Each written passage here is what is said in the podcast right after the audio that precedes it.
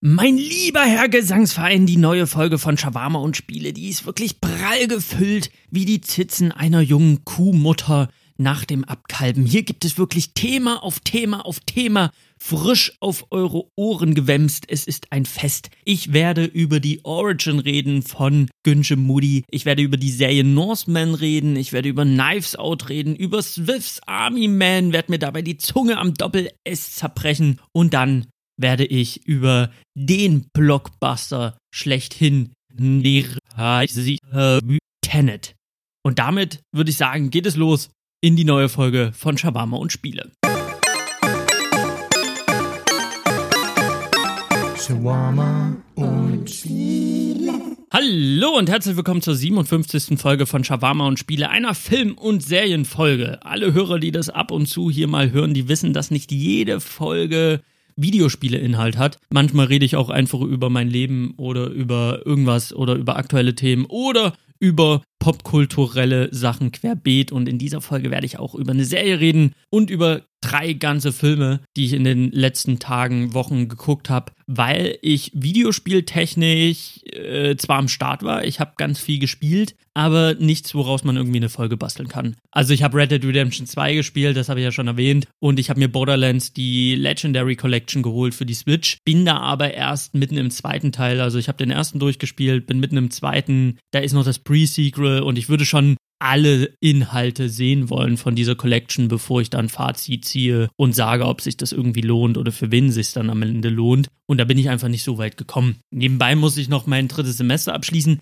Was ich geschafft habe, ich bin freier Hauself, ich bin äh, Dobbys frei, ich hab's geschafft. Auch wenn ich wie immer ziemlich am Abkotzen war und mir denke, okay, es sind jetzt nur noch vier Semester. Das vierte Semester steht vor der Tür, ich habe keinen Bock, aber ich zieh's durch und ich bin wie so ein Gefangener der an seine Wand so Ritze reinritzt. So mit Kreide mache ich mir so, jeden, jedes Semester mache ich mir einen Strich und warte darauf, dass ich äh, vier Striche endlich durchstreichen kann, um fünf Striche zu haben, weil dann weiß ich, es sind nur noch zwei, bis die ganze Kiste durch ist. Ähm, das ist gerade mein Leben. Ansonsten arbeiten, das was Spaß macht und diesen Podcast hier aufnehmen, worauf ich auch ziemlich viel Bock habe.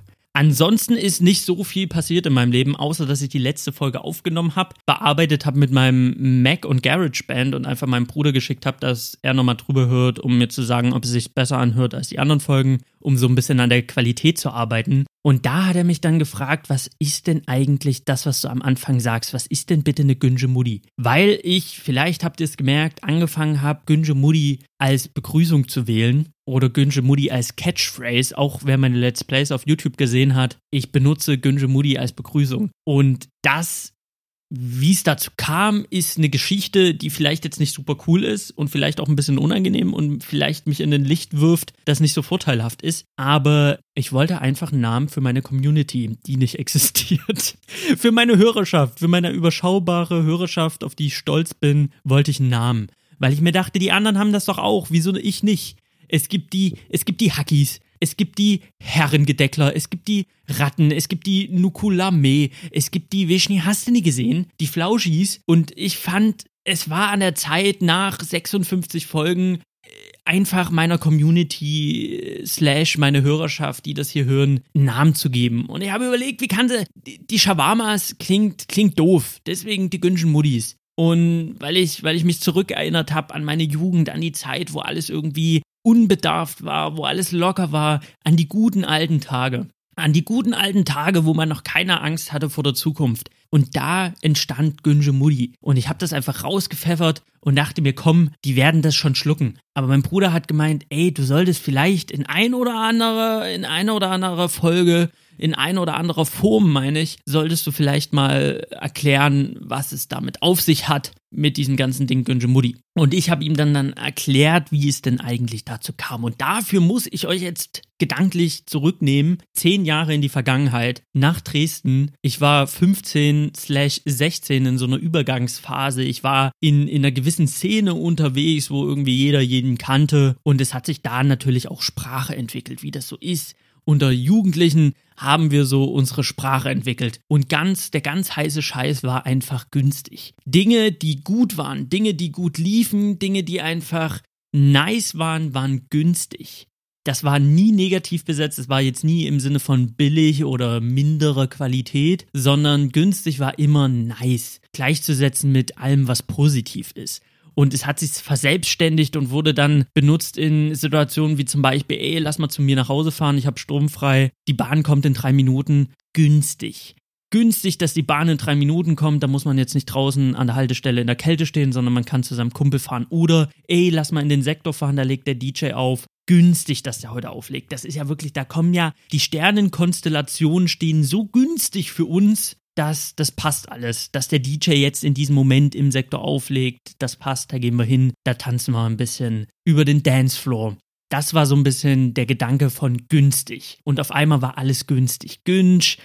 Es hat sich auch, muss ich zugeben, ein Günni eingeschlichen, aber ich hatte das Gefühl, das war so, so nur so eine Phase. Günni war nie hat sich nie durchgesetzt, da bin ich auch sehr froh drüber, weil Günni einfach ein bisschen kacke klingt. Günsch und günstig, hat sich aber durchgesetzt und hat sich auch verselbstständigt. Und irgendwann kam der Punkt, da war mein damaliger bester Freund sehr, sehr verliebt in ein Mädchen, wie das so ist mit 16, Anfang 16. Die Hormone spielen verrückt, man ist hormongeplagt, man sieht so, man sieht ein Mädchen im selben Alter und man denkt sich so, wow, die hat alles, was ich. Die ist schlank und rank, die hat Haare auf dem Kopf. Das ist alles so, wie ich es mir vorstelle, genauso wie in meinen Träumen.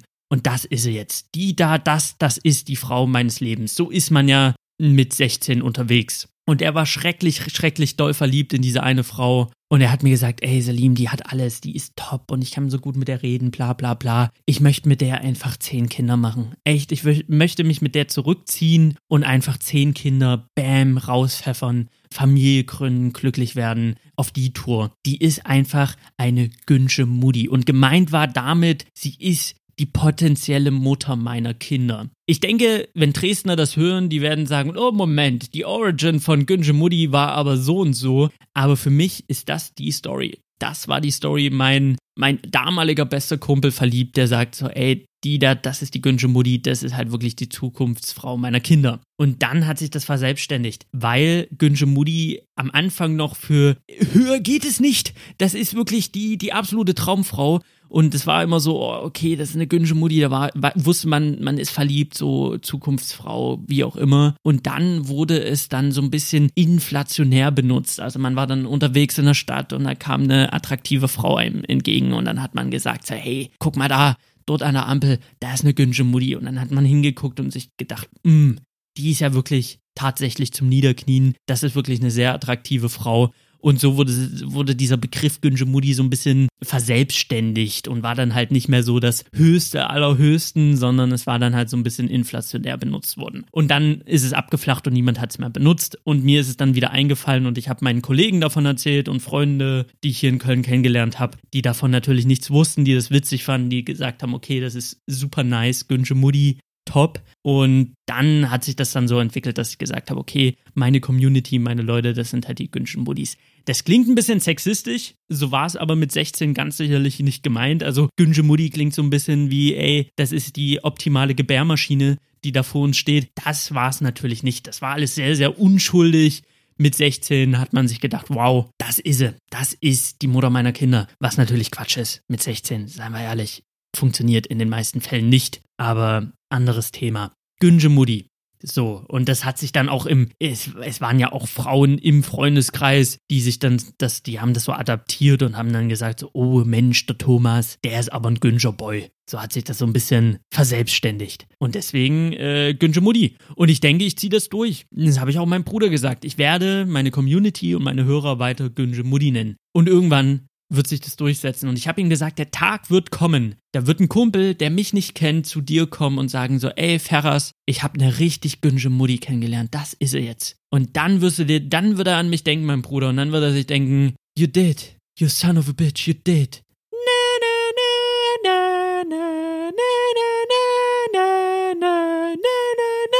Und da habe ich es dann einfach geschafft. Und das ist das Ziel. Make Günje Mutti great again. Aber genug von Günschen-Modis. Kommen wir zum ersten großen Thema dieser Folge. Kommen wir zu Northman, einer Serie, über die ich mehr oder weniger zufällig gestolpert bin. Also ich habe in einem Podcast am Rande so mitbekommen, okay, da gibt es wohl eine Netflix-Serie, die stark unterm Radar läuft. Und so wie ich jetzt gerade so im Nachhinein mitbekomme, kommt das so immer mehr auf dieses Thema Northman und wird gerade so ein bisschen als der Geheimtipp auf Netflix gehandhabt, weil wir alle kennen Stranger Things, wir alle kennen Haus des Geldes, aber Northman läuft absolut unterm Radar, gerade im deutschsprachigen Raum. Und immer mehr Leute entdecken das so für sich. Und ich habe es jetzt auch gedeckt, oh, oh, oh, ich habe es auch entdeckt. Und deswegen möchte ich das an der Stelle jetzt auch besprechen, diese Serie, weil sie mich dann doch sehr überrascht hat und auch sehr begeistert hat. Northman habe ich mit Lou zusammen geguckt, weil wir sind immer so auf der Suche nach einem Film oder einer Serie, die wir gucken können, während wir uns irgendwie was in unsere Mundhüllen reinschaufeln. Also so eine perfekte Serie oder Film, wo wir nebenbei essen können, ohne, ohne uns jetzt so mega zu committen. Und da war Northman einfach die Serie schlechthin. Das sind sechs Folgen, a 30 Minuten. Es gibt drei Staffeln aktuell. Die vierte Staffel ist so gerade in Arbeit, so das, was ich mitbekommen habe. Und da macht man nicht sehr viel falsch. Und das ist auch eine Serie, die man sehr, sehr flink und schnell wegschaut, weil 30 Minuten, das ist halt echt ein kleiner Witz. Und sechs Folgen in, in dem Serienbusiness, wenn man auf andere Serien schaut, auch nicht die Welt.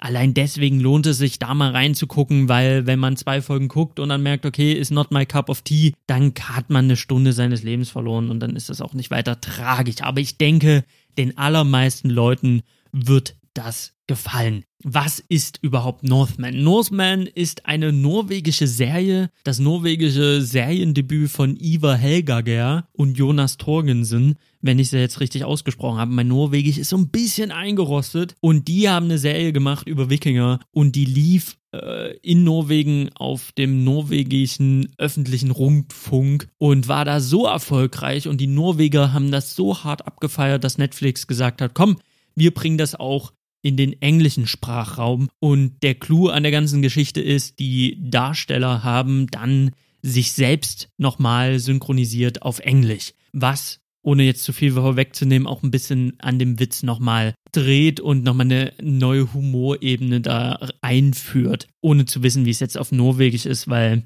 ja, ich kann nicht wirklich Norwegisch. Sei mal ehrlich, die Sprache hört sich ein bisschen an, als hätte sich die jemand irgendwie ausgedacht. So, Norwegisch. Hört mal rein, ist eine witzige Sprache. Aber worum geht's? Es geht um Wikinger im Jahre 790, also in der Classic Wikinger Zeit. Und es geht um ein kleines Dorf namens Norheim. Und in Norheim gibt es einen Chieftain, einen, ähm, wie soll man sagen, einfach der Chef des Stammes oder das Oberhaupt, das Stammesoberhaupt und seine Familie, also seine, seine Frau und sein Bruder und seine Freunde, mit denen er irgendwie auf Beute zugeht. Und die haben dann in diesem Dorf auch Sklaven. Und es gibt halt insgesamt die Problematik, die es 790 einfach so gab. Es muss äh, geradet werden, es muss äh, erobert werden, es muss irgendwie dafür gesorgt werden, dass alle irgendwie Essen haben. Also so diese, diese Alltagsprobleme von 790 werden halt da thematisiert. Aber es gibt auch moderne Themen und moderne Probleme, die da so ein bisschen reinclashen. Und das ist der große Humorfaktor von Northman, dass die Charaktere die Gefühlswelt und die Moralvorstellung von modernen Menschen haben, so wie wir sie haben, aber in dieses Setting fallen 790. Und da steckt so ein bisschen der Humor an der ganzen Geschichte. Und es ist wirklich super, super lustig. Ob das der römische Künstler ist, der versklavt wird und gar nicht so wirklich mit seinem Sklavendasein zurechtkommt und sich denkt, er hätte ja immer noch irgendwie Rechte und so lässt er sich ja nicht behandeln. Ob es darum geht, dass irgendwelche alten Wikinger, weil sie der Gesellschaft nicht mehr zur Last fallen sollen, sich jetzt irgendwie opfern sollen, nach Valhalla gehen sollen und dann irgendwie an der Klippe stehen und sich sagen so, nee, da springe ich jetzt nicht runter. Da habe ich jetzt irgendwie keinen Bock, vorzeitig mein Leben zu beenden, um jetzt irgendwie dem Dorf nicht weiter zur Last zu fallen. Und da gibt es so ganz viele Ecken und Kanten, ganz viele Probleme, die da aufkommen, die dann sehr humoristisch bearbeitet werden. Es gibt auch ein Nach Nachbardorf, das Nachbardorf möchte gerne von Nurheim die Karte gen Westen haben, weil sie dort halt raiden und dort ihre Beute holen möchten. Also die Karte nach Westen heißt die Karte nach England. Und man weiß halt schon sehr, sehr früh in der ersten Staffel, dass diese Karte nach Westen einfach nur ein Lederlumpen ist, wo so Strichmännchen sind und so ein Strichmännchenboot, was einfach von rechts nach links fährt. Also wirklich sehr, sehr affig, wenn man sich dann überlegt, was für Probleme diese Karte hervorruft und wie viel Konflikte da entstehen, einfach nur weil das andere doof gerne diese, diese pupsige Kader haben möchte. Und es ist einfach ultra lustig. Und wer sich jetzt den Trailer anguckt und das schon witzig findet, dem darf ich sagen, der Trailer zur ersten Staffel ist längst nicht so witzig wie die ganze Serie dann an sich. Also viele Gags, viele Lacher werden im Trailer gar nicht gezeigt. Im Gegenteil, ich finde den Trailer gar nicht so witzig, wie es die Serie dann am Ende ist. Der kleine Haken an der ganzen Geschichte ist, es gibt die Serie nur auf Englisch und auf Norwegisch. Norwegisch ist das Original, Englisch wurde sie dann nochmal vertont, aber es gibt keine deutsche Sprachausgabe und ich glaube, das ist so ein bisschen der Haken an der ganzen Geschichte, dass, des, dass die Serie im deutschsprachigen Raum nicht so bekannt ist weil einfach da so ein bisschen die Sprachhürde ist. Weil ich zum Beispiel auch meinen Bruder kenne, das hat auch gar nicht so mit dem Sprachniveau zu tun. Mein Bruder zum Beispiel, der spricht sehr, sehr gut Englisch, der versteht sehr, sehr gut Englisch, aber er guckt sich seine Filme und Serien gerne auf Deutsch an. Einfach weil er sich dann nicht anstrengen muss. Er muss keine, äh, er muss, er muss keine Übersetzungsarbeit in seinem Kopf passieren lassen, egal wie gering die ist. Er kann sich einfach auf das Deutsche mehr einlassen und sich auch mehr fallen lassen was ich durchaus verstehen kann. Ich gucke zwar alles auf Englisch und auf Original, aber es ist ja dann schon so, dass man nicht Muttersprachler ist und dadurch ist halt immer eine kleine gewisse Hürde ist immer im Kopf so ein kleines bisschen mehr anstrengen ist immer da. Man kann sich einfach auf seiner Muttersprache viel besser berieseln lassen. Und deswegen kann ich es verstehen, selbst die Leute, die Englisch sprechen, die Englisch verstehen, die damit eigentlich kein Problem haben, die dann sagen so, nee, ich gucke Dinge lieber doch auf Deutsch, weil man muss auch gestehen, die deutsche Synchro ist sehr hochwertig, das deutsche äh, Synchro-Business ist sehr gut, qualitativ sehr hochwertig in den meisten Fällen man kann sich die Sachen sehr, sehr gut auf äh, Deutsch angucken. Ähm, und hier in diesem speziellen Fall gibt es halt schlicht und ergreifend keine deutsche Übersetzung. Wer aber diese Hürde nehmen will, kann und kein Problem damit hat, dem ist das wirklich von ganzem Herzen empfohlen, jetzt einfach mal auf Netflix zu gehen und sich die ersten 30 Minuten anzugucken von Northman, weil es ist wirklich urkomisch. Es ist halt wirklich einer dieser Serien, wo man laut lacht wo einem nicht nur irgendwo ein Schmunzler abgerungen wird, sondern wo man wirklich anfangen muss zu lachen, weil es wirklich sehr, sehr charmant ist. Es ist toll geschauspielert. Das Englische macht sehr, sehr viel aus, weil die einfach noch ihren norwegischen Akzent haben, während sie Englisch reden, weil es nun mal von, von den Originalschauspielern synchronisiert wurde. Deswegen bleibt halt noch dieser Wikinger-Flair erhalten und das toppt einfach nochmal alles drauf. Und es gibt Charaktere wie zum Beispiel der, der Bruder von dem Chieftain, also von dem Oberhaupt, der Bruder der äh, Orm, der dann auch in den späteren Folgen und Staffeln eine wichtige Rolle spielt. Das ist ein genialer Schauspieler. Der ist so unfassbar lustig, dieser Charakter. Und der sorgt dafür, dass man wirklich laut lachen muss, weil der macht, der macht einen grandiosen Job. Und das Englische mm, ist so ein bisschen das i-Tüpfelchen auf dieser Humorebene, was auch dazu geführt hat, diese Serie hat uns einfach dazu gebracht, Lou und, und mich, dass wir im Alltag gelegentlich einfach in dieses norwegische Englisch verfallen oder das versuchen zu imitieren, weil wir das so lustig finden. Und es ist wirklich sehr, sehr lustig. Und ich kann es hier wirklich jedem am, ans Herz legen, wenn ihr diese Hürde englische Sprache nehmen könnt, wenn ihr euch das zutraut, äh, dann auf jeden Fall. Ich finde es völlig in Ordnung, wenn man sagt so, nee, das ist nicht meins, ich kann das nicht oder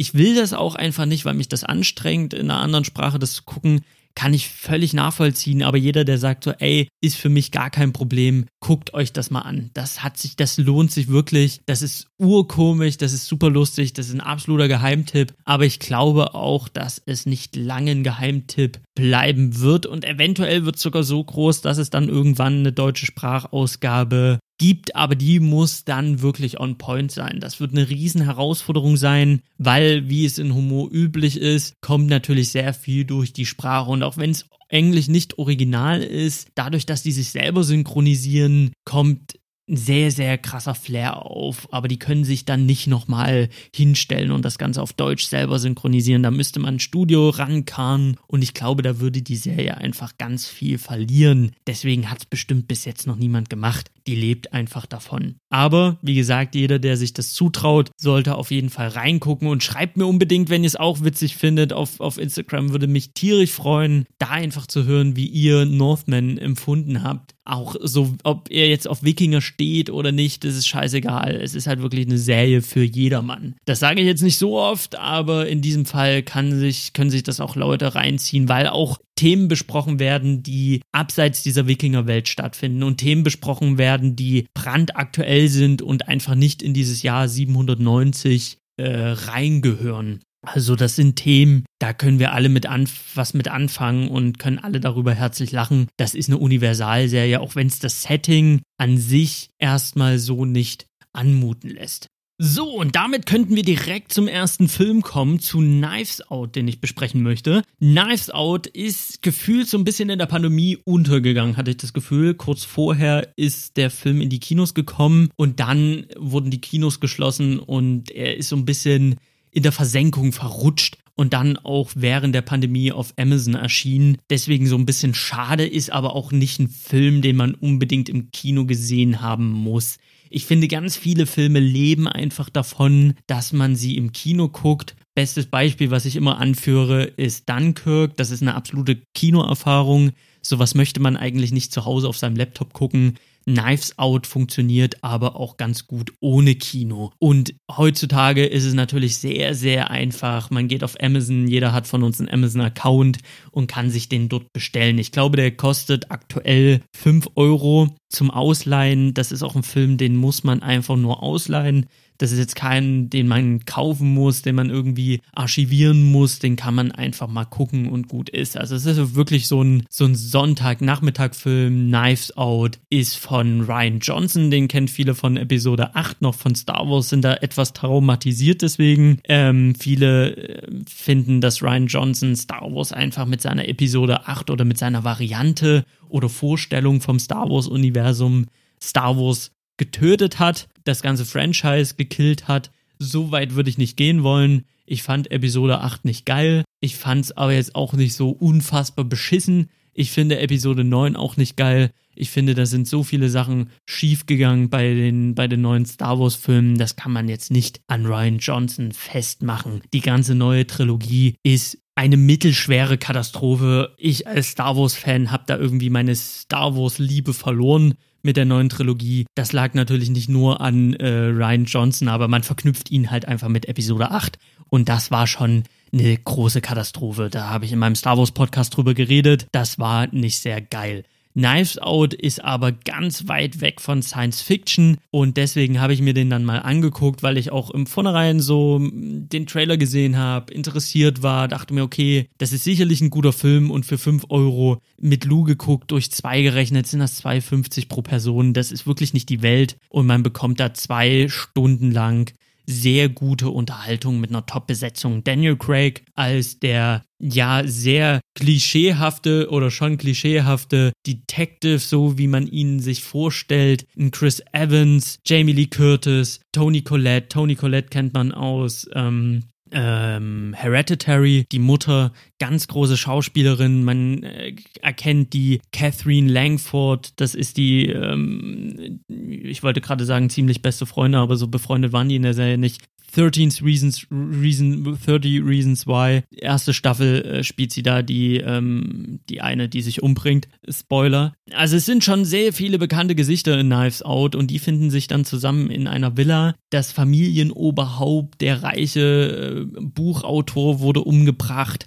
Und die Frage steht natürlich jetzt im Raum, wer ist es gewesen? Und jeder Einzelne hat natürlich ein Motiv. Die Tochter, der Schwiegersohn, der, der Enkelsohn, jeder hat irgendwie ein Motiv, diesen äh, Mann umzubringen. Dann gibt es noch die ähm, Pflegerin, die sich um ihn kümmert, wo man dann auch nicht so richtig weiß, okay, was hat die mit dem Ganzen zu tun? Und so entschlüsselt sich so das Bild von der zerrütteten Familie. Jeder hat irgendwie einen Grund gehabt, ihn umzubringen, aber niemand weiß, wer es am Ende getan hat. Und das ist einfach ein verfilmtes Cluedo. Das ist Krimi in seiner reinsten Form. Und ich finde, das gibt es im Kino oder in dieser Filmlandschaft, in die, auf dieser Hollywood-Ebene gibt es das so nicht mehr. Den klassischen Krimi, den findet man einfach nicht mehr. Ich weiß nicht wieso. Gerade wenn man Knives Out guckt, hat man immer so die, diesen Gedanken im Kopf von wegen, wieso gibt es dieses Genre in der Form, in dieser klassischen Form nicht mehr? Weil es ist einfach spannend, es ist toll mit anzusehen, es ist toll geschauspielert, man fiebert irgendwie mit, man rätselt mit, man hat dabei Spaß, einfach zu überlegen, okay, wer ist es denn jetzt gewesen?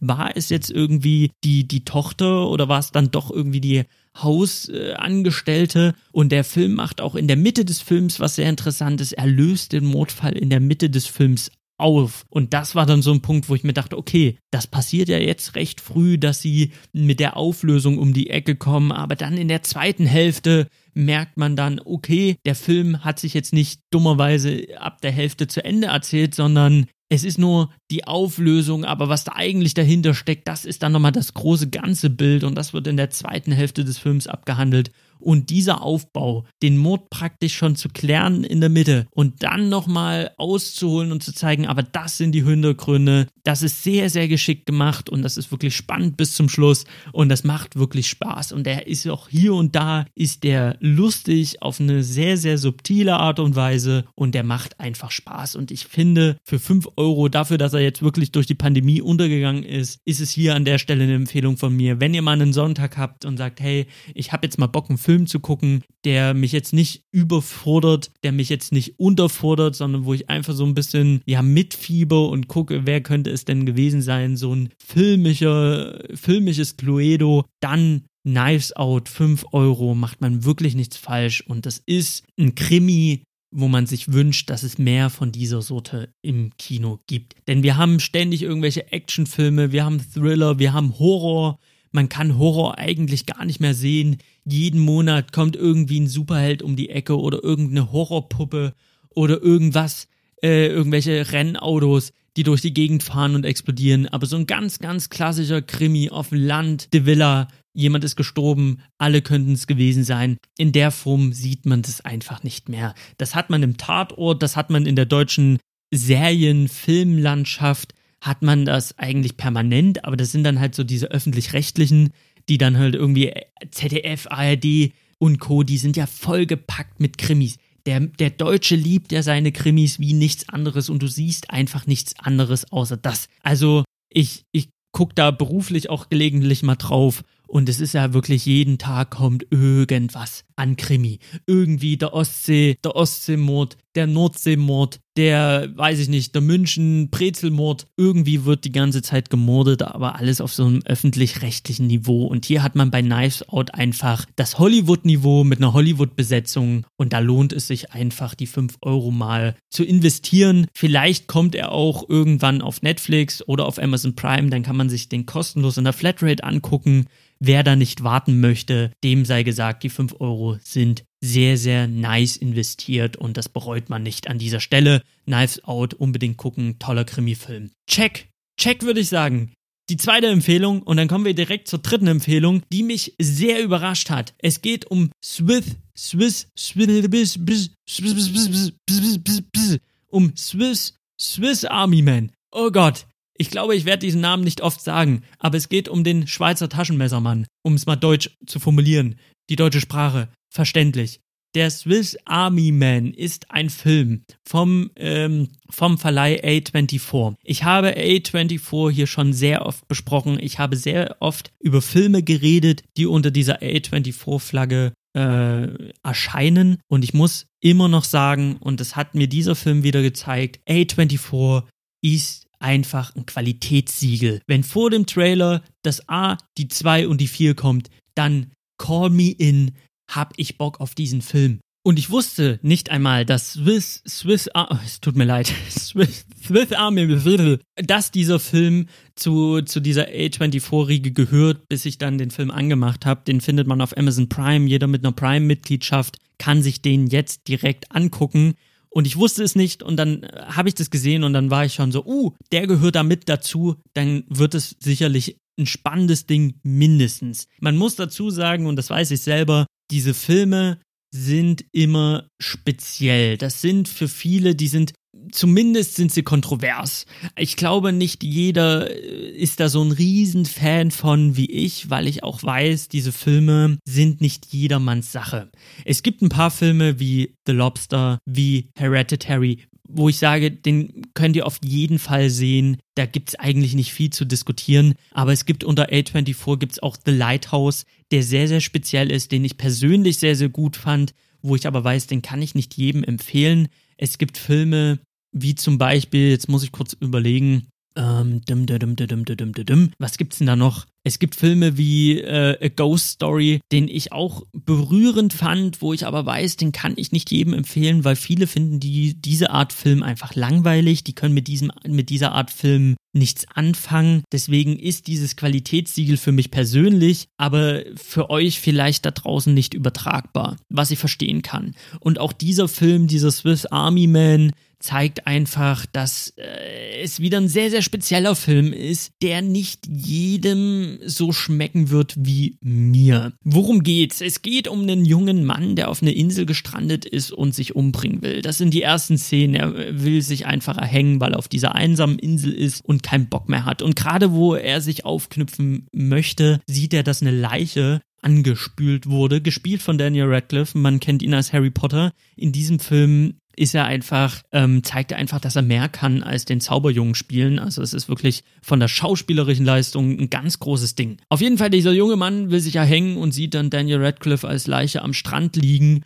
und denkt sich, Moment, das ist ja eine einsame Insel, was macht denn der Typ dort? Ich gehe mal gucken. Tritt an den Ran, merkt, okay, der ist anscheinend tot und merkt dann, dass der Leichnam einen fahren lässt er furzt. Und er furzt nicht nur einmal, er furzt mehrfach. Und der junge Mann wundert sich, wieso furzt er denn die ganze Zeit? Und dann nimmt er die Leiche mit und reist praktisch von der Leiche von der einsamen Insel runter und versucht dann auf dem Festland wieder zurückzufinden in die Zivilisation. Und immer im Schlepptau hat er diese Leiche und fängt an, mit dieser Leiche zu kommunizieren. Einfach aus dem, aus dem Grund, dass er sich einsam fühlt. Er ist halt die ganze Zeit alleine. Er ist so ein bisschen ja, er ist so ein bisschen wie Cast Away. Nur anstatt dass er sich einen Ball nimmt und mit dem Ball spricht, spricht er halt mit der Leiche. Und irgendwann fängt die Leiche an zu kommunizieren mit ihm. Das klingt jetzt sehr, sehr, sehr, sehr weird, aber es ergibt dann am Ende der Story sehr, sehr viel Sinn. Dazu muss man den Film aber gucken und da möchte ich auch nicht zu viel verraten.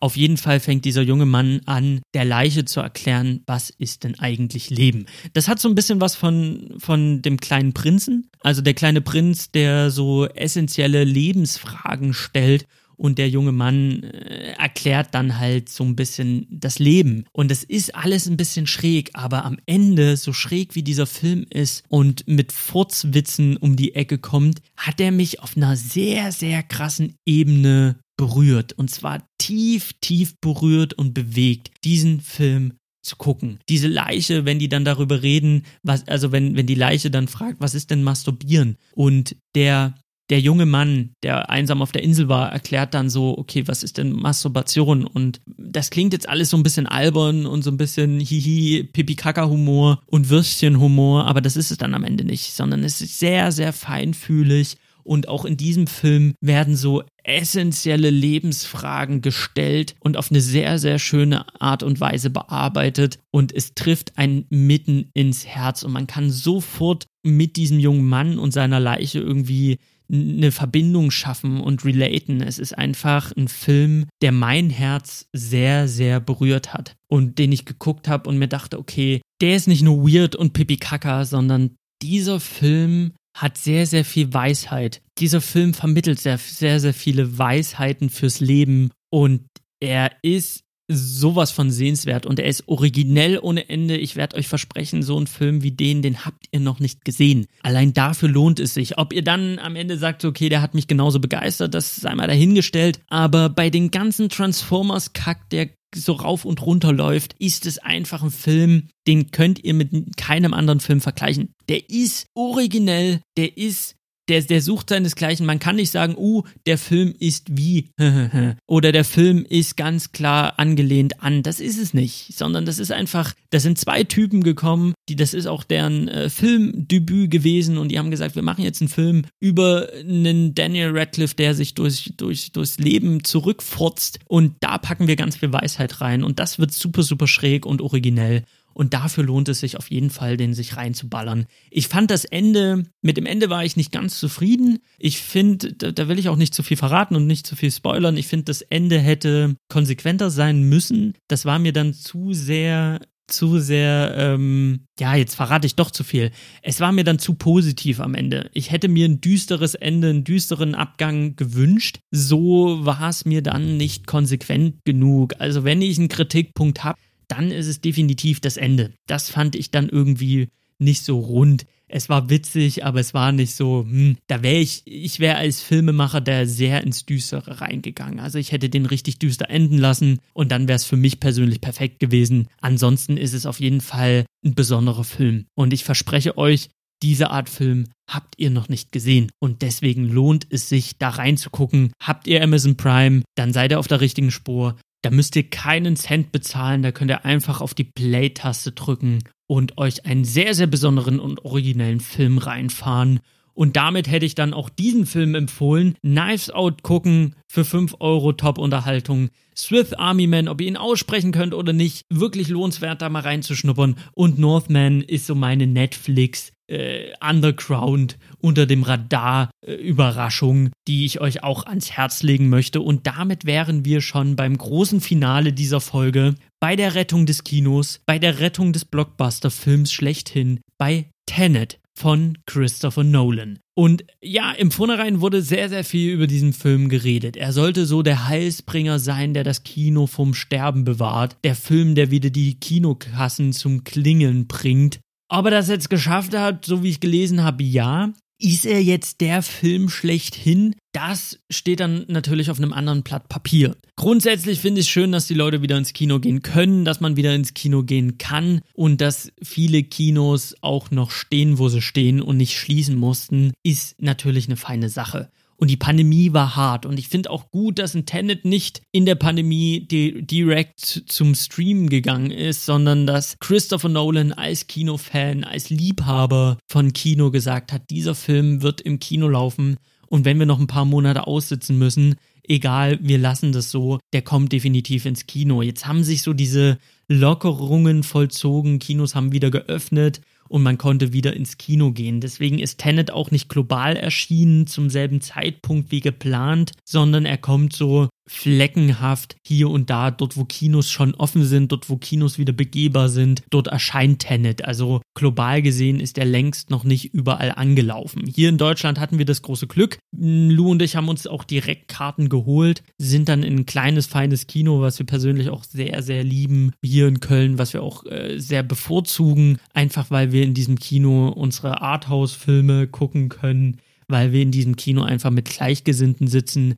die während einer Vorstellung nicht reden, die den Film genießen, die jetzt nicht die ganze Zeit qu zwischenquatschen, mit Popcorn werfen oder sich sonst irgendwie daneben benehmen. Das hat man ja bei den großen Kinomarken, wo ich auch ab und zu mal drinne sitze, hat man das dann doch öfter mal, dass es da ein bisschen drunter und drüber geht und dass da Leute sitzen, die Kino und Film nicht so ernst nehmen wie wir versnobten Cineasten. Deswegen gehen wir dann vorzugsweise in diese Kinos, einfach weil sie günstiger sind, weil da die Filme laufen, die wir gucken wollen und weil das Ambiente einfach auch stimmt. Das muss man an der Stelle sagen. So versnobbt und hochnäsig das klingt. Aber am Ende ist es so, in dem Fall Tenet war es dann so, dass es nicht so viele Kinos gibt hier in Köln, die offen haben, die begehbar sind und deswegen waren in diesem Kino dann auch Leute mit dabei, die wir jetzt so dort nicht normalerweise antreffen würden, würde ich behaupten, was die Kinosituation oder die ganze Kinoerfahrung für mich ein bisschen geschmälert hat, muss ich ganz ehrlich sagen. Das hat jetzt gar nichts mit dem Film zu tun. Ich fand es aber schon sehr, sehr anstrengend aus verschiedenen As Aspekten heraus. Also das Erste, was mich genervt hat, der Saal war halt gerammelt voll. Die Corona-Regeln waren praktisch nicht äh, existent. Es gab einen Sitz zwischen uns und der nächsten Paarung. Ansonsten war die ganze hintere Reihe zuge, zugeschissen mit Leuten. Der ganze Saal platzte aus allen Nähten. Alle wollten den Film gucken. Der Verleih fordert für Tenet auch ein bisschen mehr Geld von den Kinobetreibern. Das heißt, die Kinobetreiber sind auch in der Bedrängnis, die Kinoseele zu füllen, aber mit Hygienesicherheitsmaßnahmen hatte das wenig zu tun. Einfach schon im Vorfeld, die Leute haben ihre Masken nie ordentlich getragen, im, im Foyer, im Kinosaal selber war es viel zu voll. Da saßen Leute in dem Saal, die haben gehustet und geschnieft, wo du einfach wusstest, okay, das Kino bittet eigentlich darum, wenn du dich krank fühlst, zu Hause zu bleiben. Haben jetzt nicht alle ernst genommen. Ich finde, gerade in dieser Zeit müssen wir vorsichtig mit den mit den Freiheiten umgehen, die wir haben. Und vorsichtig heißt, dass jeder für sich auch mit sehr viel Verantwortung durchgeht. Ich persönlich bin ein großer Verfechter von, wir müssen unser Leben leben und wir müssen auch wieder rausgehen und wir müssen auch wieder zu einer Normalität finden, aber immer mit ein bisschen Kopf und Verstand. Und wenn ich mich krank fühle, setze ich mich halt nicht in den Kinosaal und steck am Ende andere Leute an. Ob das jetzt der besagte Virus ist oder irgendwas anderes, man weiß es nicht, aber so vorsorglich sagt man dann vielleicht, okay, ich bleibe besser zu Hause, ehe ich da durch den Saal huste und schniefe. Das ist einfach nicht so geil. Als Kinobetreiber muss man die Bude nicht voll machen finde ich. Ähm, das finanzielle Ding ist halt eine andere Sache, aber so grundsätzlich finde ich nicht geil, dass die Regeln da so nicht auf die Regeln nicht geschissen werden, sondern dass man die Regeln halt so ja, so halbherzig durchführt, weil es ist ein Privileg, was wir haben und diese Freiheit ist toll, aber diese Freiheit kann uns auch ganz schnell wieder genommen werden und Kinos können auch ganz schnell wieder zugemacht werden, wenn dann irgendwie flächendeckend man feststellt, okay, die Kinobetreiber machen die Seele voll und das sind potenzielle Infektionsherde, dann ist die Kinotür auch ganz schnell wieder zu. Deswegen finde ich es halt nicht geil, wenn man sich nicht an die Regeln hält. Und da rede ich vom Kinobetreiber selbst, aber da rede ich auch von Leuten, die in das Kino gehen und sich nicht fit fühlen oder einfach husten und schniefen und kränklich sind, dass die dann nicht einfach sagen, okay, ich gucke den nächste Woche, wenn es mir wieder gut geht, sondern halt einfach direkt vor mir sitzen und in ihr Taschentuch schniefen, finde ich halt einfach nicht geil. Dass diese Freiheit, die wir haben, ist eine zerbrechliche Freiheit. Das vergessen viele. Und auch wenn ich selber ein Typ bin, der sagt, okay, ich gehe wieder in Restaurants, ich gehe wieder ins Kino, ich bin die Woche jetzt wieder in Amsterdam und ich verreise, ist es aber immer mit dem Bewusstsein, okay, Hände waschen, Maske tragen. Wenn ich mich nicht fit fühle, muss ich die Reise vorher absagen, dass ich alles ein bisschen mit einem Bewusstsein mache. Und das hat mir einfach in diesem Kinosaal gefehlt und da war ich auch ein bisschen pappesatt und dachte mir, ja komm, fuck. So, es ist auch meine Reise, die ich geplant habe, das Hotel, das ich gebucht habe. Wenn ich jetzt hier im Kino sitze, der Typ hustet mir in den Nacken, dann bin ich nächste Woche krank. Geil das macht richtig Freude, weil dann fahre ich nirgendwo mehr hin. So, und ich möchte all diese Sachen machen können mit dem, mit dem, mit der Gewissheit eigentlich, dass alle sich an die Regeln halten und dass alle umsichtig sind und das war einfach nicht gegeben. Das war so Punkt Nummer eins vom ganzen Kino-Flair. Punkt Nummer zwei, es saßen nun mal Leute in dem Kino, die haben das nicht so gefühlt, Kino und Filme, wie wir das jetzt fühlen. Das, was ich halt zu Anfang gesagt habe. Wir gehen eigentlich in diese Kinos, eben weil da alle ihre Klappe halten. Also das ist auch ein Grund, dass das Umfeld einfach stimmt. Und da hatten wir einfach, die ganze hintere Reihe war belegt von irgendwelchen Studenten und Studentinnen, die ausgesehen haben, als wären sie zu irgendeiner, als wären sie irgendeine Schulgruppe, die diesen Film jetzt gucken muss von der Schule aus und darauf irgendwie gar keinen Bock haben, so wirklich. Also das war so der, der erste Eindruck von der ganzen Geschichte und dann fing es halt schon in der Werbung an, dass die ununterbrochen gequatscht haben, wo ich mir dann noch dachte, okay, Werbung drauf geschissen, so, lasse quatschen, ist in Ordnung. Die saßen halt direkt hinter, hinter uns, saß halt, saßen halt so zwei, zwei junge Mädels und die haben die ganze Zeit gequatscht und dann auch mit einer dritten Person irgendwie, ah ja, also Interstellar, den musste ich dreimal sehen, weil ich ihn nicht verstanden habe. Und auch Matrix habe ich nicht verstanden, den musste ich auch mehrfach gucken. Und man dachte sich so, ja, Mädchen, wenn du in dem Film so viel gequatscht hast, wie du jetzt gerade in der Werbung quatscht, dann wundert es mich nicht, dass du Interstellar dreimal gucken musst, weil dann kriegst du halt nichts mit. So halt einfach doch die Backen. Aber gut, in der Werbung war ich noch so, ach komm, ist okay. Ich gab, es gab einen Werbeclip, da ging es halt so, das war Werbung von NRW, da ging es um Kino und Pandemie. Das war halt so ein, so ein Bundeswerbeclip.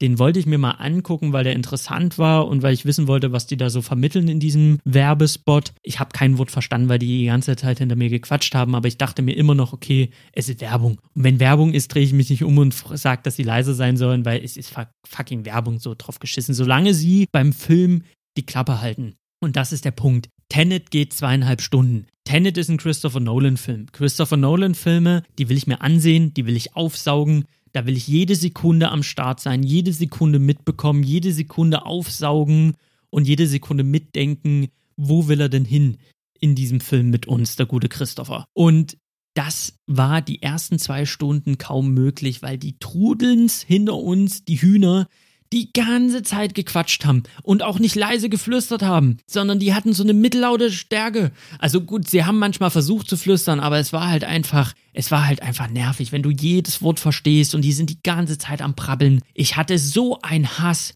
Ich war so sauer, ich war so wütend. Ich dachte mir, nee, ich will diesen Film genießen. Haltet endlich die Backen.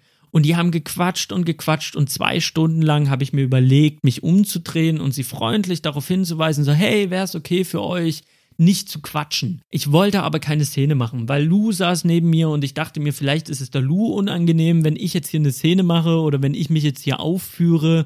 Ich wollte einfach nicht, dass sie ein ungutes Gefühl hat im Kino. Die Situation war scheiße genug. Wenn ich mich jetzt auch noch umdrehe, mich mit den Mädels anlege, am Ende ist ihr das auch noch unheimlich peinlich und das wollte ich nicht. Ich habe mir die ganze Zeit gedacht, okay, mach keine Szene, nicht, dass es ihr peinlich ist. Und ich saß da und dachte die ganze Zeit darüber nach, machst du es doch, tust du es doch, drehst du dich doch um und sagst einfach mal was, weil die haben nicht aufgehört zu quatschen und es war so nervig. Man will sich ja irgendwie auf diesen Film einlassen, man möchte sich fallen lassen, man möchte sich einsaugen lassen von diesem Film. Jedenfalls geht mir das so. Ich möchte dann wirklich mal zweieinhalb Stunden nur diesen Film gucken und mich da reindenken und mich aufsaugen lassen. Aber das geht nicht, wenn man immer wieder rausgerissen wird, weil hinter einem die Leute quatschen. Das geht halt einfach nicht klar das ist halt, da bin ich halt einfach raus. Und es hat mich so genervt, dass ich mich kaum noch an den, auf den Film konzentrieren konnte, weil ich die ganze Zeit überlegt habe, wenn du es machst, wie machst du es? Drehst dich um, sagst, hey, wäre es okay, wenn ihr, ne, könnt ihr euch bitte oder ey Leute, ich würde den Film gerne gucken, auf diese liebe nette Tour. Aber ich habe auch gemerkt, diese Sätze, die ich in meinem Kopf formuliere, die wurden von Minute zu Minute, während die gequatscht haben, wurden die unfreundlicher von einem, ich drehe mich um und sag, ey, wär's, wär's cool für euch, wenn ihr mal nicht quatscht oder so, wurde schnell zu einem umdrehen und sagen, ey, ich habe keinen Bock auf Audiokommentare, haltet einfach die Fresse. Haltet einfach's Maul, bevor ich komplett eskaliere. Das war so nach zwei Stunden Quatscherei, dachte ich mir, es kann nicht sein. Und dann habe ich auch mich selber gefragt, sehe ich das zu eng? Sehe ich das zu eng? Und in dem Moment so gefühlt sitzt Lou neben mir und sie dreht sich um mit dem Todesblick des Jahrtausends, wo ich dann dachte, ich halte mich die ganze Zeit zurück, nichts zu sagen, aber vielleicht muss ich jetzt Lou zurückhalten, weil laut ihrem Blick steht sie gleich auf und langt den Mädels hinter uns Paar. Also das war so ein Todesblick, den kannst du patentieren lassen, weil äh, der hatte Wirkung. Da hast du dann auch hinter, hinter mir, habe ich dann auch gehört, wie eine meinte so, uh, wir müssen mal aufhören zu quatschen. Da hat die schon gemerkt, so, wir sind pissed as fuck. Oder auf jeden Fall Lou hat zu erkennen gegeben mit ihrem Todesblick, sie ist pissed. Und wir haben hier eine Grenze erreicht nach zwei Stunden, wo die einfach mal die Schnauze halten sollten, bevor es hier im Kinosaal kurz eskaliert. Und dann hatten wir Ruhe fürs Finale. Da war ich auch sehr dankbar, dass da auch endlich Ruhe war aber es war halt immer ein Störfaktor im Nacken, diese Hühner da reden zu hören. Das hatte aber jetzt auf mein Gesamtbild auf Tenet hatte das jetzt keine Auswirkung. Ich wollte mich aber jetzt an der Stelle einfach mal ordentlich auskotzen, weil es mich schon hart genervt hat. Diese Gesamtsituation, brechend, äh, brechend äh, voller Saal, plus die Leute, die hinter mir quatschen, das war so vom, vom Grundambiente war ich da schon gut gut, gut abgefrühstückt und habe mir dann Tenet reingezogen. Ich persönlich würde mich als riesen Christopher Nolan-Fan bezeichnen. Mein Lieblingsfilm ist eigentlich mit Prestige. Also einer meiner absoluten Lieblingsfilme ist Prestige. Müsste ich eine Liste aufstellen, würde ich sagen, auf Platz 1 ungeschlagen die Herr der Ringe Trilogie, die ich aber auch nicht aufzweigen werde in äh, Teil 1, 2 und 3, sondern das ist für mich ein großer, langer, zwölfstündiger Film und der ist einfach auf Platz 1 und da kommt halt lange Zeit nichts, da kommt nichts ran. Auf Platz 2 ist auf jeden Fall Pans Labyrinth und auf Platz 3 kommt dann schon Prestige. Das heißt, Christopher Nolan ist für mich äh, schon, schon ein kleines Genie. Und ich mag seine Arbeit sehr, sehr dolle und ich freue mich auf jeden Film. Ich habe Prestige gefeiert. Batman, Dark Knight, brauchen wir nicht drüber zu reden, ist der allerbeste Superheldenfilm, den es jemals gegeben hat. The Dark Knight ist einfach ein Gottfilm von Superhelden-Movie. Das ist einfach, einfach ganz, ganz groß. Da hat er einfach gezeigt, was er drauf hat. Und ich finde auch ein Inception, Inception werde ich nie vergessen, da war ich mit meinem Bruder in der Premiere und ich saß in diesem Kino und ich habe mitgefiebert bis zum Schluss und ich war so tief drin.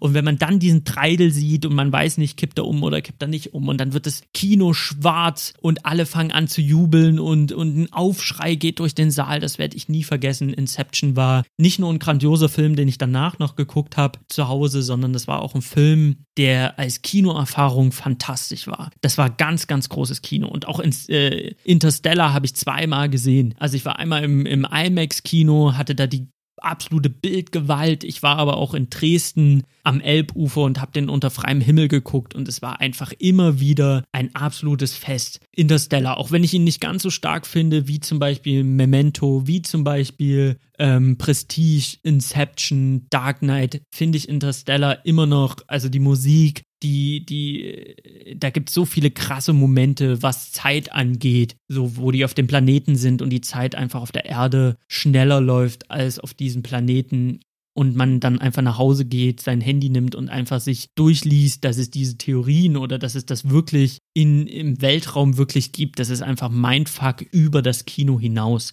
Das ist für mich Christopher Nolan. Christopher Nolan ist für mich Mindfuck übers Kino hinaus und dafür liebe ich diesen Regisseur und ich liebe seine Werke, die er da ähm, bringt. Und wenn Christopher Nolan sagt, er bringt einen neuen Film, ja, da, da bin ich all in. Da bin ich absolut investiert und habe mördermäßig Bock drauf. Selbst ein Dunkirk, den ich nicht ganz so stark finde an sich, fand ich als Kinoerfahrung vom Sound, vom Feeling. Ich saß im Kino und ich wollte genauso wie die, wie die Briten, wollte ich einfach fliehen, weil es war ein unangenehmes Gefühl. Dieses, dieser Film hat was mit mir gemacht. Dunkirk hat mich getroffen auf einer sehr, sehr besonderen Ebene. Deswegen sage ich immer wieder, Dunkirk hat für mich im Kino super krass funktioniert, wegen der Leinwand, wegen dem Sound, wegen diesem ganzen Gefühl Kino. Dunkirk ist aber kein Film, den ich mir zu Hause im Bett mit dem Laptop angucke. Inception wäre so ein Film, Dark Knight ist so ein Film, äh, Dunkirk ist so eine Einmalerfahrung für mich gewesen und selbst das war groß und deswegen steht für mich Christopher Nolan absolut für Qualität. Und der hat dann Tenet angekündigt und ich war hyped.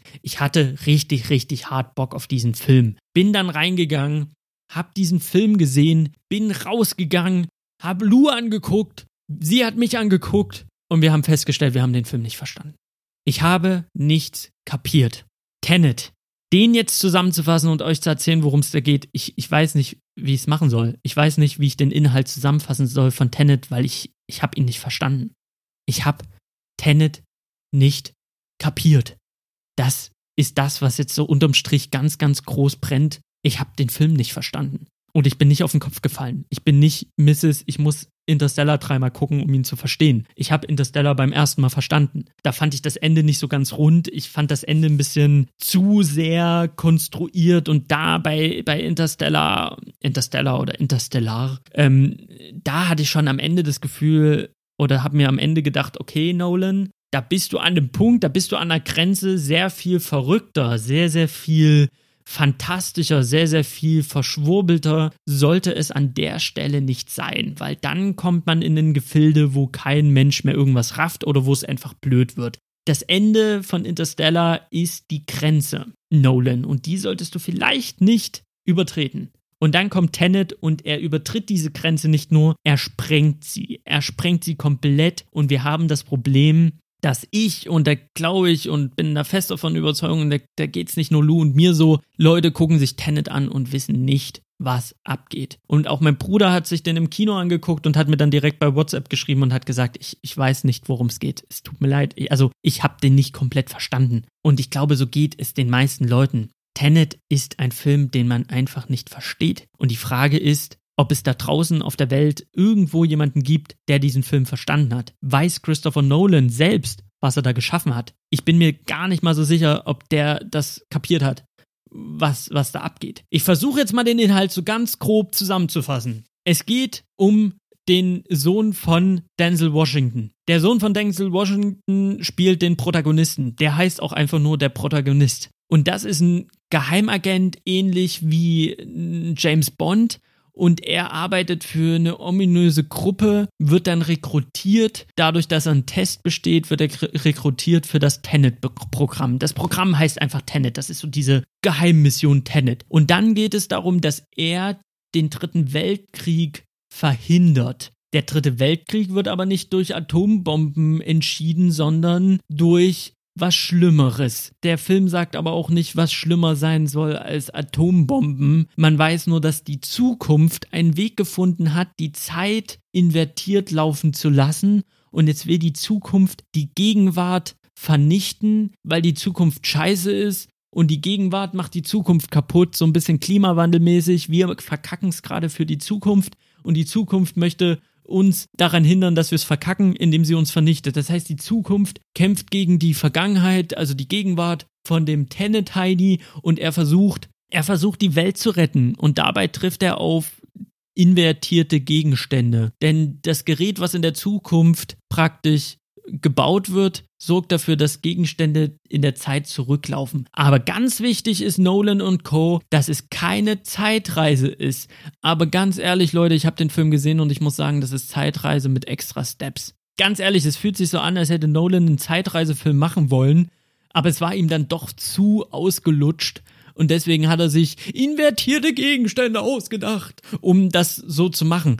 Manchmal beim Filme gucken habe ich auch mir gedacht, okay, vielleicht hat er auch einfach nur bei seinem iPhone die ähm, Zurückspultaste entdeckt und gesehen, dass irgendeine App das kann und dachte sich, oh cool, das sieht so cool aus, daraus mache ich einen Film. Es wirkt einfach nicht so wirklich ausergoren. Das klingt alles sehr, sehr negativ. Ich muss dazu sagen, ich bin jetzt gerade selber verwirrt. Ich kann gerade selber irgendwie kein, keine klare Linie finden. Deswegen versuche ich es mal so. Ich hatte zweieinhalb Stunden absolut Spaß. Zweieinhalb Stunden war ich top unterhalten. Zweieinhalb Stunden habe ich mit aufgerissenen Augen auf die Kinoleinwand gestarrt und war einfach fasziniert von dem, was ich da gesehen habe. Filmig, von der Inszenierung, ist dieser Film auf einem unfassbar hohen Niveau. Die Action ist unfassbar gut. Also wirklich, selbst die Lou, die sagt, so Action ist mir eigentlich scheißegal, kann ich nicht mehr viel mit anfangen. Die hat mir nach dem Kino gesagt, du pass auf, diese Action, top. Also das war so Action, die fand selbst sie, die jetzt kein großer Fan von Action-Szenen ist, sie fand das genial inszeniert und das ist es einfach. Dieser Film ist ein absoluter cineastischer Action-Porno. Das macht so viel Spaß, ihn einfach nur zu gucken. Aber man versteht ihn halt nicht. Man kann der Handlung nicht folgen. Es ist zu kompliziert. Man fragt sich die ganze Zeit, was abgeht. Es wird nichts erklärt. Es wird was erklärt, aber das Erklärte ist nicht zu verstehen und das ist schwierig. Es hat sich, diese zweieinhalb Stunden haben sich angefühlt, als hätte ich eine hochwertige Action Compilation auf YouTube angeguckt.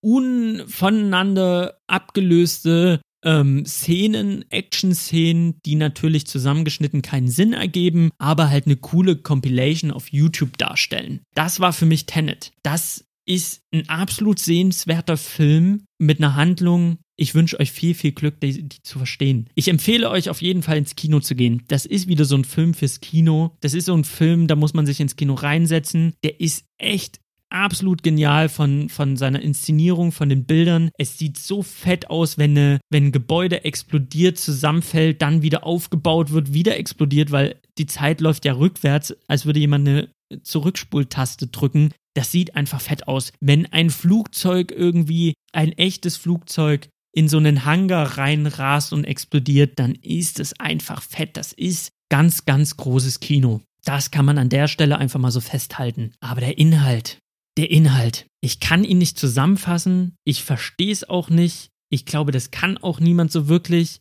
Es ist nun mal so, irgendwie die Zukunft, die die Vergangenheit bekämpfen will, Tenet, der irgendwas macht. Man weiß ja auch gar nicht, was er macht. Der macht die ganze Zeit Dinge und man weiß nicht so wirklich, wieso macht er das? Wieso rettet das jetzt die Welt? Dann gibt es noch so einen Nebencharakter, gespielt von Elizabeth äh, Debicki heißt sie, glaube. Das ist so ähm, fast schon Love Interest von diesem James Bond-Typ, so das Bond-Girl, wenn man so will. Die ist Kunsthändlerin, die wird von ihrem bösen, also von dem Antagonisten, von ihrem bösen Ehemann terrorisiert. Der hat sie irgendwie in der Hand wegen dem Gemälde. Niemand weiß, wieso das Gemälde jetzt dafür sorgt, dass sie irgendwie unter Druck gerät. Das versteht kein Mensch. Kein Mensch versteht die Handlung dieses Films. Keiner sieht da den Anfang und das Ende. Und auch wenn man sich so Erklärvideos im Video, äh, im Video, im Internet anguckt, hat man das Gefühl, na, ihr habt es aber auch nicht verstanden, worum es da geht. Oder das ist mir jetzt als Erklärung, ist mir das ein bisschen zu schwammig. Wolfgang M. Schmidt, Schmidt stellt sich auf seinem YouTube-Kanal hin in seiner Analyse. Die Analyse ist genial, das muss ich sagen, aber er stellt sich halt hin und sagt, Tenet, das ist ja so einfach zu verstehen. Ich weiß nicht, was die Leute wollen. Das ist doch ganz klar ein Film, wo es um den Klimawandel geht. Die Menschheit hat die, den Klimawandel verkackt. Die Zukunft möchte die Vergangenheit auslöschen. Und ich denke mir so, nee, habe ich nicht gesehen. Das ist eine schöne Erklärung, das ist eine tolle Erklärung, die würde ich gerne so annehmen, aber das habe ich in dem Film nicht gesehen. Also es wird am Rande, wird es mal kurz erwähnt mit dem Klimawandel, aber niemand braucht mir zu erzählen und auch kein Wolfgang M. Schmidt, dass das ein Film über den Klimawandel ist. Das ist er einfach nicht. Das, nee. Und es ist auch, die Charaktere verstehen selber nicht, was sie da tun. Die Schauspieler wissen da nicht wirklich, was sie tun. Das, das, also, die, die Schauspielern gut, aber man hat immer so das Gefühl, niemand in diesem Film weiß, worum es in diesem Film geht. Und das ist ein Riesenproblem. Wenn man da Inception nimmt. Inception ist insofern genial, weil es gibt eine Erklärszene mit Leonardo DiCaprio und der Architektin, und er, ich glaube, es war Alan Page. Und äh, er zeigt der Architektin, wie Träume funktionieren. Und man sitzt im Kino und man denkt sich, ja, Genauso funktionieren Träume. Genau so einen Traum habe ich mal gehabt, wenn er dann erklärt, ja, hier so und so sieht's aus und kannst du dich erinnern, wenn du träumst, dann passiert doch manchmal das und das und man sitzt im Kino und ist so, ja, ja, ich verstehe das, na klar, so funktionieren Träume. Ey, say no more, ich hab's verstanden. Und auch mit diesen verschiedenen Traumebenen, das ist alles so klar und auch der Weg, die Story, die, der Faden ist so klar. Du hast diese Gruppe und die Gruppe möchte bei diesem, bei diesem Heini, bei ihrem, bei ihrem, äh, ja, Opfer sozusagen, wollen sie halt im Unterbewusstsein diese Idee pflanzen und um diese Idee im Unterbewusstsein zu pflanzen, müssen sie von Traumebene zu Traumebene ganz, ganz tief ins Bewusstsein von ihrem von ihrem Ziel gelangen. Und das ist eine ganz, ganz, ein ganz klarer Weg. Jeder weiß in diesem Film, was abgeht. Es gibt hier und da ein paar Rätsel, wo man mitdenken kann, aber im Grunde genommen ist es eine ganz klare Struktur von Anfang bis Ende. Interstellar eine ganz klare Struktur. Die Welt ist im Eimer und Matthew McConaughey äh, versucht halt einfach im, im Weltall nach einem Planeten zu suchen, wo die Menschen hinflüchten können. Ganz, ganz einfache Struktur ein, eine Story von A nach B. Im Prinzip. Hier und da gibt es ein paar Mysterien, aber im Grunde genommen von A nach B. Memento, ein Film von B nach A, aber grundsätzlich eine ganz klare Struktur. Eine ganz klare Handlung, die abläuft. Trotz der ganzen Rätsel links und rechts weiß man zu jeder Sekunde, was im Grunde abgeht. Und das fehlt bei Tenet komplett. Man weiß zu keiner Sekunde im Grunde genommen, was abgeht. Ich glaube, wenn man den Film nach einer Stunde anhält und im Kinosaal mal ganz kurz fragt, so Leute, worum geht's denn? Kriegst du von 20 Kinobesuchern, kriegst du 20 verschiedene Antworten. Da sagt einer, na, es geht auch um den Klimawandel. Da sagt der nächste, na, äh, es geht doch darum, dass alles rückwärts läuft, oder? Dann kommt der Nächste und sagt, mm, äh, weiß ich nicht, ist die Blonde jetzt verliebt in den Washington? Also, es ist, es ist, niemand wird dir eine klare Antwort darauf geben können, worum es in Tenet geht. Und das finde ich sehr, sehr schwierig. Ich mag es, wenn ein Film Fragezeichen hat. Und auch nach dem Abspann müssen nicht alle Fragezeichen geklärt sein. Ich gehe gerne auf Reddit und gucke mir Foren an und habe dann, während ich die Foren lese, habe ich so einen Moment von, oh, krass, nice, das habe ich ja gar nicht mitgekriegt. Oder Mensch, das ist ja super fett. Ich habe auch letztens Shutter Island geguckt mit Lou. Da hatte ich so einen Moment von so, okay, den, den Film habe ich verstanden. Ich gucke nochmal ins Internet, welche Details habe ich verpasst. Okay, fett, genialer Film, Punkt. Bei Tenet ist es halt so, man kommt halt aus dem Kino, hat keine Ahnung. Man guckt im Internet, man merkt so, okay, die Leute haben alle keine Ahnung. Es gibt zigtausend Theorien. Aber so wirklich, selbst ein Lighthouse, selbst ein Lighthouse, das sehr, sehr, sehr eigenwillig ist. Selbst das hat eine ganz einfache äh, Struktur. Zwei Kerle müssen sich um, um den Leuchtturm auf einer Insel kümmern und am Ende äh, passieren verrückte Dinge. Punkt. Du kannst die Handlung, kannst du in einem Satz, kannst du die Handlung zusammenfassen. Und bei Tenet ist es einfach nicht möglich. Und das ist ein Riesenschwachpunkt, finde ich. Das hat auch ähm, Lou, die, die hatte da gute Gedanken zu, deswegen sage ich das die ganze Zeit. Die Lou hat auch gesagt, das ist, sie, sie fand das alles genial vom, von, von allem, bis auf diesen einen Punkt, dass sie die Handlung nicht verstanden hat. Und sie findet es äußerst schwierig, in den Film zu gehen und nach diesem Film möchte sie eigentlich nicht ins Internet gehen, um sich den Film dann in seiner Gänze erklären zu lassen. Ich bin dann noch ein bisschen, äh, ein bisschen äh, freundlicher gestimmt oder ich bin dann noch, ich sehe das nicht so eng. Ich habe da meinen Spaß dran, mir den Film dann noch mal im Nachhinein erklären zu lassen. Aber wenn er im Nachhinein dann auch nicht zu erklären ist und dann kommen in dem Film so Sprüche wie, ja, denk nicht so viel darüber nach, sondern fühl es, dann fühlt sich das cheesy an. Dann fühlt sich das an, als hätte Nolan die ganze Kiste nicht zu Ende gedacht. Ich finde, das Tolle an Nolan, du kannst halt nach Inception nach Hause gehen und du kannst dir Theorien zum Träumen durchlesen und du kannst dich halt wissenschaftlich mit diesem Thema auseinandersetzen und es hat, hat Hand und Fuß. Interstellar, du gehst aus dem Kino, Du kannst dich wissenschaftlich damit auseinandersetzen, du kannst dir die Theorien zum schwarzen Loch durchlesen und das hat alles Hand und Fuß.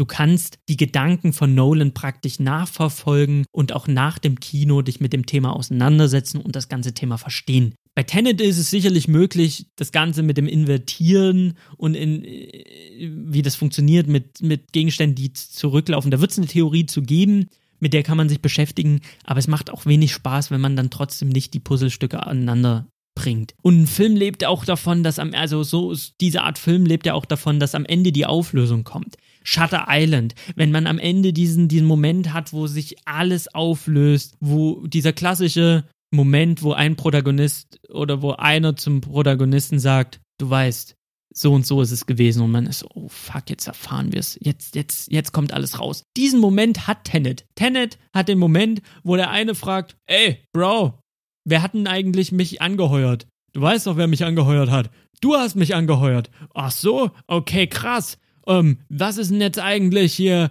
wer ist denn hier eigentlich der Protagonist? Ach so, ich bin der Protagonist. Okay, krass. Und diese ganzen Offenbarungen am Ende, ich glaube, Nolan will, dass wir in Tenet sitzen und denken, ah, jetzt macht es aber Sinn. Jetzt habe ich es verstanden. Aber das passiert nicht. Diese, diese Offenbarungsmomente am Ende verpuffen im Nichts, weil sie nichts aufklären, sondern die Fragezeichen nur noch größer werden. Und dann brauchst du auch keine Endauflösung, wenn, weiß ich nicht, der Protagonist sich hinstellt und sagt, ich bin der Protagonist, ich war schon immer der Protagonist. Ja, okay. Keine Ahnung, was du mir damit sagen willst. Abspann Ende. Es gibt in der Mitte des Films, wenn dann alles anfängt rückwärts zu laufen, da hatte man hatte ich so einen Moment von ah ja, okay, jetzt äh, verstehe ich immer noch nichts. Ich weiß nicht, ob man Tenet nochmal sehen muss, aber ich habe auch schon von Leuten gehört, die haben den gesehen, die haben ein zweites Mal hingeguckt und die haben halt einfach gesagt so, boah, nee, ich habe ihn immer noch nicht verstanden. Soll man sich den dann noch ein drittes Mal angucken und wieder Fragezeichen haben? Weiß ich nicht, ob das so viel Spaß macht. Mein Bruder kam aus dem Kino, der war auch begeistert, aber der hat auch gesagt, ich habe es nicht verstanden. Und mein Bruder hat auch gesagt, so, ey, das hat mein Hirn zerfickt, da hatte ich richtig Spaß mit. Aber wow, okay, ich muss ihn mir vielleicht nochmal angucken. Aber ich glaube, auch wenn er sich den nochmal anguckt, da wird nicht viel bei rumkommen. Und das ist schwierig. Ich glaube, ich glaube einfach, so schwer mir das fällt als Nolan-Fan. Ich persönlich hatte das Gefühl, er hat sich da übernommen er hat sich mit Tenet einfach, da ist er den Schritt zu weit gegangen, was ich schon gesagt habe. Ich habe mich jetzt hier ganz schön verquatscht, aber er hat, er hat sich übernommen. Das war der, das war der Schritt zu viel. Bei Interstellar war er an der Grenze am Ende mit dem ganzen Regalding, da dachte ich mir so, okay, wow, das ist schon hart an der Grenze. Mit Tenet hat er diese Grenze gesprengt und wenn ihm niemand mehr folgen kann, wer hat denn dann noch Spaß am Inhalt? Ja, wie gesagt, alles andere ist perfekt. Und deswegen empfehle ich den Film auch im Kino zu gucken. Guckt euch den an, lasst euch da fallen. Der ist auf jeden Fall sehenswert. Das hört sich alles sehr, sehr negativ an, was ich sage, aber diese Negativität beschränkt sich einfach auf den Inhalt. Weil alles andere ist Nolan, eins zu eins Nolan. Man bekommt keine große Emotionalität, man hat Charaktere, mit denen man jetzt nicht sofort eine Bindung aufbaut, weil sie sehr hölzern, also nicht hölzern sind, sondern sehr gefühlskalt sind in ihren Aktionen, die jetzt nicht irgendwie so das ganz große, die ganz großen Emotionen, die hat Nolan noch nie hervorgebracht, noch in keinem seiner Filme. Habe ich irgendwie emotional mit den Charakteren mitgefiebert, ob das Inception war, da war mir scheißegal, wer es mit der Frau ist oder nicht scheißegal. Ich wollte halt wissen, was mit der Frau passiert ist, aber mir war die Beziehung zwischen denen irgendwie kackegal. Interstellar ist die emotionalste Szene, wo er irgendwie anfängt zu heulen im, im, im Raumschiff, was es ja auch zum Meme geschafft hat, aber das ist auch schon so, was Emotionalität angeht, ist das schon so die oberste die oberste Riege bei Nolan. Ansonsten ist, was Emotionen angeht, alles sehr tief gestapelt. Es ist ja dann doch sehr wissenschaftlich immer in seiner Gänze. Und das ist alles auf dem höchsten Niveau, außer der Inhalt, die Story. die einfach nicht zu verstehen ist. Und das ist ein Riesenproblem. Und ich denke, viele werden Spaß haben an dem Film, aber der wird nicht in die Top 3 Nolan-Filme reingehen, einfach weil er, er hat sich überhoben. Er hat da ein bisschen zu viel draus gemacht. Und wenn dann Leute im Interview sagen, ey, ich weiß ich nicht, Schauspieler sagen, ey, ich hab ich habe es selber nicht verstanden, ich habe das Drehbuch gelesen und habe es nicht kapiert. Wenn Nolan sagt, ach, den Film wird niemand verstehen, außer ich, hahaha, dann hört sich das nach Marketing an, dann guckt man sich den Film an, dann merkt man, okay, es war kein Marketing, sondern das ist einfach absolut ernst gemeint, was die da gelabert haben. Und dann stellt man sich die Frage, naja, Nolan, wenn nur du das verstehst, was du da machst, wie können dann Millionen von Menschen da Spaß mit haben über das Cineastische hinaus? Und da hoffe ich mir einfach, dass er nicht verrückt wird im Alter. Dass Nolan jetzt nicht älter wird in seinem Schaffen und anfängt nur noch so ganz abgedrehtes Zeug zu machen, weil ein Tenet 2.0 als nächster Film würde mich einfach von Christopher Nolan wegbringen. Weil Nolan ist für mich halt ein, ein Inception, ein Interstellar, ein Dark Knight, ein, ähm, aber auch ein, ein Prestige. Das ist für mich Nolan und es soll auch für mich Nolan weiter sein. Und ich hoffe einfach, dass er im nächsten Film sich nicht übernimmt und einfach mal eine Story auftischt, die jeder versteht, wo man vielleicht miträtseln kann, aber die jeder verstanden hat. Weil wenn er weiterhin anfängt, Wissenschaft zu nehmen und so, so rumzuschwurbeln und uns solche Stories zu bieten, dann verliert mich Nolan als Fan. Das muss ich ganz einfach so sagen. Also der nächste Nolan-Film, der angekündigt wird, den werde ich auch mit einer gewissen Skepsis angehen. Ich werde wissen, also ich weiß dann, okay, ich gehe ins Kino, ich kriege dann eine tolle Kinoerfahrung, aber kriege ich auch, auch eine gute Geschichte. Weil Tenet ist meiner Meinung nach keine gute Geschichte, weil eine gute Geschichte wird von Menschen verstanden. Weil irgendwie irgendwas zu brabbeln, das kann halt irgendwie gefühlt jeder. Deswegen, es, es fühlt sich an wie ein Fiebertraum, den kein Mensch versteht. Und da hoffe ich einfach, dass, er, dass der nächste Film auch eine gute Story hat. Plus diese cineastische, bombastische Inszenierung. Und damit habe ich zu Tenet alles gesagt, was ich sagen wollte. Versteht mich nicht falsch. Alle Sachen, die ich besprochen habe, sind eine absolute Empfehlung. Northman, Swiss Army Man, Knives Out, Tenet. Alles guckenswert, alles reinballern. Aber ja, Ihr wisst, ich habe lange drüber geredet. In dem Sinne, bevor ich mich jetzt weiter verquatsche und der Podcast viel zu lang wird, würde ich den an der Stelle beenden. Vielen, vielen Dank fürs Zuhören. Ähm, es war mir ein Fest. Man hört sich in der nächsten Folge. Wenn ihr Bock habt, könnt ihr mir eine Rezension auf iTunes dalassen. Ihr schreibt mir auf Instagram, wenn ihr Lust habt. Oder ähm, ihr schreibt mir eine Mail unter salimspodcast.gmail.com. Und damit wünsche ich euch einen wunderschönen Morgen, einen wunderschönen Mittag, einen wunderschönen Abend, wann auch immer ihr das hört. Tschüssi, wir sehen uns. Ciao. Shawarma und Lila.